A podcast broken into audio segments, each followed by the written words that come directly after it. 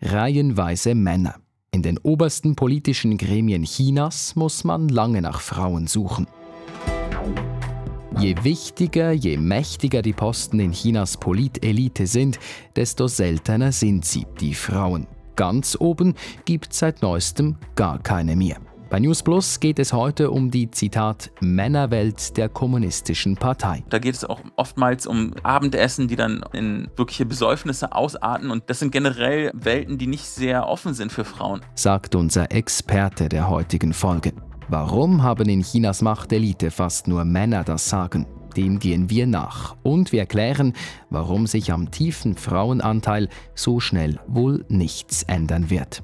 Schön seid ihr dabei. Ich bin Dominik Brandt. 0%. So hoch ist der Frauenanteil in der obersten Politriege in China. Das ist uns aufgefallen, als wir die Bilder des Kongresses der Kommunistischen Partei angeschaut haben. Die waren die letzten Tage in den Medien ja immer wieder zu sehen. Wer sich also in Chinas Machtelite bewegt, der ist Teil einer Männerwelt. Das bleibt auch nach dem jüngsten Parteikongress so, das erklärt Fabian Kretschmer. Er ist freier Journalist in China. Gibt es denn überhaupt Frauen ganz oben? Ja, ein paar weniger. Also wenn man sich die Fernsehbilder anschaut, dann sieht man da fast nur Männer und das täuscht auch nicht. Äh, je näher man an die Parteispitze kommt, umso weniger Frauen gibt es. Also in dem Zentralkomitee, das sind quasi die führenden 200 äh, Politiker und Politikerinnen, da gibt es immerhin ja elf Frauen, also wirklich nur ganz wenige. Im Politbüro, also unter den 24 führenden Politikern, gibt es diesmal keine einzige Frau. Also das war zumindest in der Vergangenheit anders. Also seit 1997 gab es zumindest immer eine Frau im Politbüro. Das ist diesmal anders. Und in dem ganz engsten Führungsgremium, in, äh, in dem ständigen Ausschuss, hat es bislang noch nie eine Frau reingeschafft. Also von daher ist es eine totale Männerwelt und daran hat sich eigentlich nicht viel geändert. Im Gegenteil, eigentlich ist es eher schlechter geworden jetzt. Der Frauenanteil ist also sehr, sehr überschaubar. Warum ist das so? Ja, es hat ähm, viele Gründe. Also jetzt in dem speziellen Fall kann es auch einfach ein bisschen auch ein Zufall sein, dass Xi Jinping, der hat ja quasi nur seine äh, Loyalisten, seine äh, engen Weggefährten ähm, in den ständigen Ausschuss reingehievt, dass einfach ähm, da keine Frauen in seinem Netzwerk dabei waren. Aber also Zufall ist es im Grunde natürlich nicht, weil ähm, diese ganze Männerwelt der, der KP, also der Kommunistischen Partei, äh, ist absolut nicht inklusiv. Ähm, das läuft ja vor allem über Netzwerke und da geht es auch oftmals um informelle Bindungen, zum Beispiel über äh, Abendessen, die dann oftmals in, in ja auch wirkliche Besäufnisse ausarten und dort werden dann quasi die Beziehungen geknüpft und das sind generell ähm, Welten, die nicht sehr offen sind für Frauen. Also könnte man auch sagen, dass Xi Jinping nicht unbedingt primär auf das Geschlecht schaut, aber er hat halt nun mal hauptsächlich mit Männern zu tun und dann sind seine Gefolgsleute halt auch Männer könnte man so sagen, also er schaut nicht aufs Geschlecht. Er, meiner Meinung nach schaut er nicht mehr unbedingt auf die Leistung oder die Qualifikation. Also das Wichtigste unter ihm ist wirklich Loyalität, meiner Meinung nach. Er hat die äh, Leute ähm, an die Macht gehievt, die wirklich äh, ideologisch treu sind und die vor allem gegenüber ihm treu sind. Ob Mann oder Frau, das ist Staatschef Xi Jinping also gar nicht mal so wichtig, sagt Journalist Fabian Kretschmer. Loyal und auf Schießlinie müssen jene sein, die in China was zu sagen haben. An dieser Stelle lohnt sich der Blick auf Li Qiang. Er war bis jetzt der Chef der Partei in Shanghai und ist künftig die Nummer zwei in China. Xi Jinping hat entschieden, dass er neuer Ministerpräsident werden soll. Damit hat Xi Beobachterinnen und Beobachter überrascht, denn einerseits war es die letzten Jahrzehnte so, dass die Ministerpräsidenten immer schon als Vizepremiers in Peking politisiert haben. Und andererseits stand Zhang als Verantwortlicher in Shanghai wegen der Corona-Politik in der Kritik. Denn der Lockdown in Shanghai, der sah ja eigentlich so aus, als könnte er die politische Karriere von Li Qiang zum Scheitern bringen. Also das sah äh, insgesamt nicht danach aus, dass seine Politik erfolgreich war. Sagt ARD-Korrespondentin Eva Lambi-Schmidt. Nun, nicht erfolgreich zwar, aber die strikte Null-Covid-Politik durchzuziehen, ist genau das, was Staats- und Parteichef Xi Jinping wollte. Li Qiang hat also absolute Loyalität bewiesen und hat auch eine gemeinsame Geschichte mit Xi Jinping. Er hat nämlich in den 2000er Jahren direkt unter Xi im chinesischen Landesteil Zhejiang gearbeitet.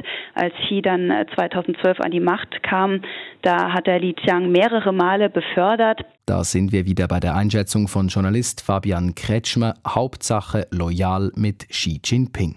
Und wenn diese wichtigste Eigenschaft erfüllt ist, ja dann, dann darf es auch eine Frau sein. Es gebe durchaus Beispiele, sagt Kretschmer. Wir Journalisten haben eigentlich täglich mit Hua Chun-Ying zu tun. Ähm, die ist die Sprecherin vom Außenministerium und hat quasi auch einen ziemlich hohen Posten dadurch. Und da fällt mir schon auf, dass sie eigentlich ähm, ja von ihrer von ihrem Führungsstil ihren männlichen Kollegen in nichts nachsteht. Also sie ist auch sehr ja nationalistisch, sie tritt sehr harsh auf. Sie ist eigentlich ehrlich gesagt unter uns Journalisten nicht sehr beliebt, weil sie wirklich ja wie soll ich sagen sehr linientreu ist und da kann man nicht irgendwie mal ähm, differenziert debattieren, sondern sie ist komplett auf Linie. Dann vielleicht noch ein zweites Beispiel. Äh, Sun Chunlan, das war die ähm, Vize-Premierministerin. Da gibt es zwar mehrere Vize-Premierminister, aber sie war eine davon und äh, scheidet jetzt aus ihren Ämtern raus aber war natürlich dann auch die äh, am höchsten gereihte Kaderin, zumindest bis jetzt. Und sie war quasi so als Lockdown-Lady verschrien, weil sie hat sich unter anderem um die Null-Covid-Politik hier gekümmert und ist dann immer rumgereist im Land, wo es gerade Corona-Hotspots gab, unter anderem nach Shanghai. Und wenn immer sie kam, wurden dann die Maßnahmen verschärft und kam es auch oft zu Lockdowns. Also das war so ihr Profil. Und äh, sie hat es an die Spitze geschafft und ähm, scheidet jetzt aber aus. Weiß man warum? Ist Spekulation. Ich meine, sie hat das Alter erreicht, wo man normalerweise auch ähm, ausscheidet und ähm, es gibt quasi so diese goldene Regel. Ähm, man kann quasi bis Ende der 60er Jahre noch wie antreten und danach ähm, geht man in die Ruhepause und ähm, das galt eigentlich bis jetzt immer, aber Xi Jinping hat, also gibt darauf keine Rücksicht. Ähm, die Leute, die äh, gegenüber ihm loyal sind, die er an die Macht hieven will, da sind auch einige dabei, die ebenfalls so alt sind und diese Altersgrenze schon überschritten haben. Und das sind die Männer, die sind nach wie vor drin. Deswegen kann es natürlich auch sein, dass sie rausgedrängt wurde. Man weiß es ehrlich gesagt nicht. Es dringt ja aus diesem System kaum noch etwas an die Außenwelt. Zeit für ein Zwischenfazit. Was nehmen wir mit bis hierhin? Eine Erkenntnis, Chinas Machtelite ist nicht unbedingt ein Männerding, weil Xi Jinping das per se so will. Er befördert, wer loyal ist, wer ihm nahe ist. Und weil Xis Netzwerk mehrheitlich aus Männern besteht, sind das eben hauptsächlich Männer. Mir ist da vor allem die Beschreibung der kommunistischen Partei als Männerwelt in Erinnerung geblieben, die Besäufnisse als Beziehungspflege, die Journalist Kretschmer beschrieben hat. Das alles ist Teil des politischen Leiterspiels. Was aber passiert in Sachen Gendergerechtigkeit innerhalb der chinesischen Gesellschaft? Gibt es das Thema in Institutionen, in der Wirtschaft überhaupt? Fabian Kretschmer. Ja, also zumindest ähm, gibt es immer die offizielle Position, die geht aber von der Partei aus und dort ist natürlich auch Gendergerechtigkeit ein Thema. Man ist stolz darauf, dass man zum Beispiel die Bildung von Frauen in den letzten Jahrzehnten deutlich verbessert hat. Also da an den Universitäten und äh, generell an den, bei den akademischen Leistungen sind eigentlich Frauen mittlerweile führend. Die haben in vielen Bereichen ihre männlichen Kollegen schon überholt. Aber ähm, jetzt so als gesellschaftliches Thema sehe ich es eigentlich nicht so groß, wie es sein müsste.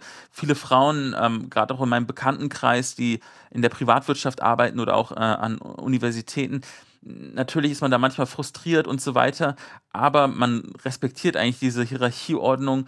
Ähm, also ich sehe da wenig Potenzial. Die meisten Leute sagen, man kann ja eh nichts dran ändern, wir akzeptieren das irgendwie.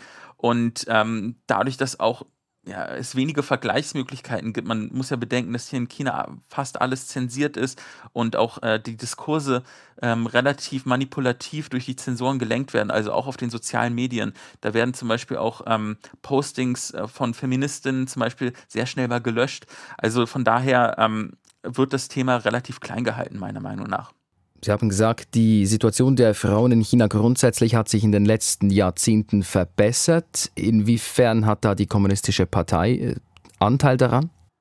Ich denke schon einen großen, also Mao Zedong, der Staatsgründer hier, der die Volksrepublik ähm, 1949 ausgerufen hat, da gibt es ein ähm, Sprichwort, was viel zitiert wird und der meinte, ähm, ja, übersetzt, die Frauen, die, die tragen die Hälfte des Himmels. Und das wird meistens angeführt, um dann zu sagen, dass schon die Gründergeneration ähm, des Staats hier, dass die ähm, ja eine Gleichberechtigung auf dem Schirm hatten. Aber das ist jetzt nicht unbedingt eine Gleichberechtigung, wie man sie jetzt im progressiven Sinn kennt. Aber äh, klar, also was äh, zum Beispiel auch die Volksgesundheit auch unter Frauen angeht oder auch die, die Bildung, das war ja teilweise gerade in den ländlichen Gebieten ähm, total ungleichberechtigt. Oder nehmen wir mal die Ein-Kind-Politik, da gab es dann extrem viele ähm, Zwangsabtreibungen, weil die Familien alle ja, einen männlichen Nachkommen haben wollten. Und ich würde sagen, das hat sich schon deutlich verbessert. Ähm, und vor allem auch in den Jahrzehnten vor Xi Jinping. Jetzt in der jüngeren Vergangenheit kann man wieder leichte Rückschritte eigentlich ähm, feststellen. Führen Sie diese Rückschritte auf Xi zurück? Ein bisschen schon, also ich denke mal, ähm, man kann schon sagen, dass Xi Jinping sehr wertekonservativ ist. Er ähm, propagiert quasi so die klassischen Rollenbilder bei den Geschlechtern. Also die Frauen ähm, werden wieder stärker ähm, porträtiert als, als klassische Mütter und weniger als zum Beispiel ähm, Karrierefrauen. Und ich denke mal, das hat mehrere Gründe. Eins davon ist, dass man momentan ähm, sehr große Angst hat vor dem demografischen Wandel. Also die Bevölkerung geht jetzt äh, in den nächsten Jahren in China zurück und die äh, auch die Arbeitskräfte ähm, schwinden und das wird ein sehr, sehr großes ähm, Problem sein, also wirtschaftlich auf lange Sicht. Und da versucht die ähm, Partei gegenzusteuern, unter anderem indem sie die Frauen dazu animieren will, mehr Kinder zu bekommen. Und das wird quasi wirklich relativ plump auch so propagiert. Und das hat auf jeden Fall deutlich zugenommen unter Xi Jinping. Ich denke mal schon, er ist sehr wertekonservativ und ähm, hat zumindest das, was wir unter, unter Gender Equality verstehen, nicht unbedingt so auf dem Schirm. Alles, was gegen die Ansichten Xis spricht, wird zensiert. Das gilt nicht nur, wenn es darum geht, wie viele Kinder chinesische Paare auf die Welt stellen sollen. Xis Macht ist größer denn je. Schauen wir kurz zurück auf den Kongress der Kommunistischen Partei Chinas, der gerade am Wochenende zu Ende gegangen ist. Dort hat Xi Jinping seine Macht zementiert. Eigentlich hat der Chef der Kommunistischen Partei Chinas und damit der wichtigste Mann im Land zwei Amtszeiten zur Verfügung. Dann gibt es einen Wechsel. Das war eine Art ungeschriebenes Gesetz der letzten Jahrzehnte. Eines, das Xi Jinping nun aber eben gebrochen hat. Denn er hat sich eine dritte Amtszeit gesichert. Damit hat Xi seine Stellung als mächtigster Staatschef seit Staatsgründer Mao Zedong unterstrichen. Xi Jinping besetzt die wichtigsten Ämter alle selbst und gibt den Kurs Chinas auch weiterhin vor. Ein Ende seiner Amtszeit ist nicht in Sicht, im Gegenteil. Der Blick in die Zukunft zeigt also, ganz, ganz oben dürfte sich nichts ändern. Xi bleibt. Wie sieht es aber hinter ihm aus, da also, wo derzeit nur vereinzelt Frauen dabei sind? Gibt es Aussicht auf einen höheren Anteil Frauen in der chinesischen Politelite? Fabian Kretschmer. Ja, also unter allen Provinzen ähm, hier in China ist tatsächlich momentan nur eine Frau die Partei, äh, führende Parteisekretärin, und zwar in Guizhou, das ist in Südchina. Und ähm, das ist insofern wichtig, weil man ähm, zum einen darauf jetzt schaut, äh, wer in fünf Jahren zum Beispiel es mal schaffen könnte ins Politbüro. Das gibt es eigentlich wenig Nachwuchs, äh, bis auf äh, diese eine Frau. Und diese Sichtbarkeit, also wenn es keine Frau auch ins Politbüro schafft oder auch in äh, anderen führende Positionen, auch und bei Unternehmen zum Beispiel, dann fehlen natürlich auch die Role Models. Und äh, das hat auf jeden Fall langfristige Auswirkungen. Von daher glaube ich, dass es äh, zumindest nicht deutlich besser wird, vielleicht eher stagnieren wird. Mit einer Besserung rechnen Sie also nicht. Was müsste sich denn ändern, damit der Frauenanteil in China in der Machtelite größer wird? Ja, ich denke, das ist eigentlich relativ klar. Ähm, ich habe ja auch lange in Korea gelebt, ähm, was auch sehr konfuzianisch geprägt ist, sehr patriarchal. Und da hat sich zum Beispiel in den letzten Jahren eine feministische Bewegung ähm, entwickelt, und zwar organisch aus der Zivilgesellschaft. Und ähm, dafür gibt es das Potenzial natürlich auch in China. Aber all, alles dies, was außerhalb der Partei äh, Herrschaft passiert, was in der Zivilgesellschaft sich entwickeln könnte, wird ähm, total mit einer Paranoia begegnet. Und solange das nicht zugelassen wird, ist es, glaube ich, relativ schwierig. Da muss man dann bloß vertrauen, dass ja, die Parteiführung irgendwann mal ihre männliche Macht abgibt. Dann kann sich sowas entwickeln, aber ich vertraue da ehrlich gesagt nicht drauf. die politische Macht in China. Sie bleibt also hauptsächlich auf männliche Schultern verteilt, Änderung nicht in Sicht.